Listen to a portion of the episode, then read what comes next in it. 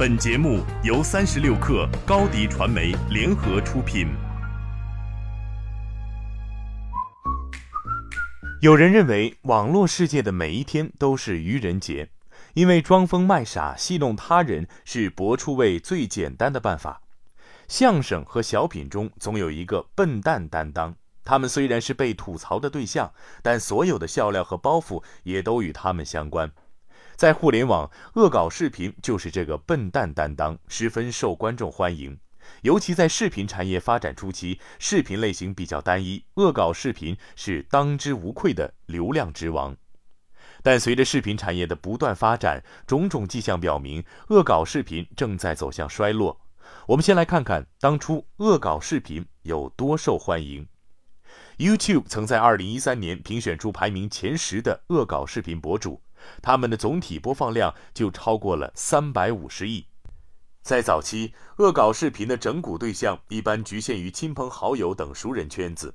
事实上，这种和亲近的人开玩笑的行为在生活中很常见，而恶搞视频不过是把它放大之后记录下来，既日常又有一定的戏剧性，是恶搞视频开始火爆的一个重要原因。而在中国，恶搞视频往往赢了热度，失了人心。在微博有两百多万粉丝的小罗恶搞就是如此。他擅长操作街头约架、开豪车搭讪等极具争议性的话题，比如有一期恶搞拜金女的视频，播放量高达一百二十三万，但评论都很负面。随着越来越多的恶搞视频走向街头，被整蛊对象的范围不断扩大，恶搞视频的恶名也开始迅速传播。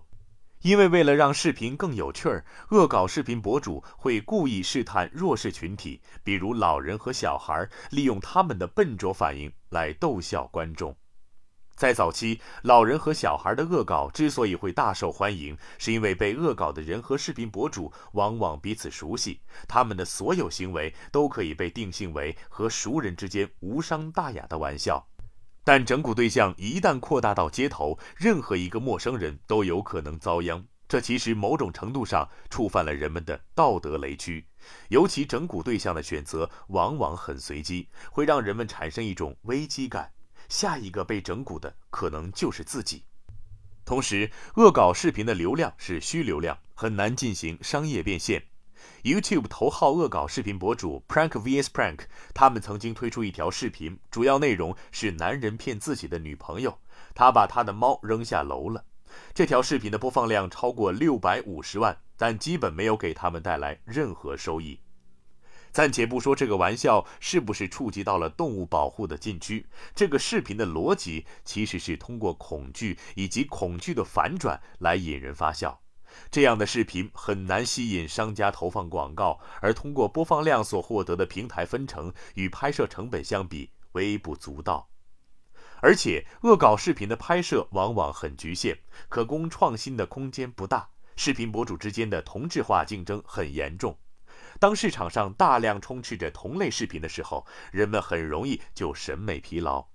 而随着视频产业的不断发展，不仅搞笑视频的种类越来越多，垂直领域视频也越来越丰富，这都进一步分散了人们的注意力。尤其是像美食、美妆、奇葩体验这类的视频，可扩展度要远远优于恶搞视频。最后总结一下，为什么恶搞视频在走向衰落？原因是多方面的。比如，恶搞视频中不断扩大的危机感，会让人觉得下一个被整蛊的可能就是自己。恶搞视频其实是很虚的流量，商业价值不大，很难变现。再有，受限于题材，创新空间不大，内容同质化竞争很严重。当然，这些都是恶搞视频走向衰落的具体原因。而放在整个大环境中看，通过网络，人人都可以成为明星的时代已经永远过去了。没有任何积累的素人想要成为网红越来越难，而网红们为了维持自己的影响力，所要付出的代价也越来越大。安迪沃霍尔曾说：“每个人都能当上十五分钟的名人。”有人认为这是他留给媒体时代最乐观的预言，但这句话或许也可以这么理解：留给每个人成名的时间就只有十五分钟。好，感谢南极道提供的内容支持，咱们。下期见。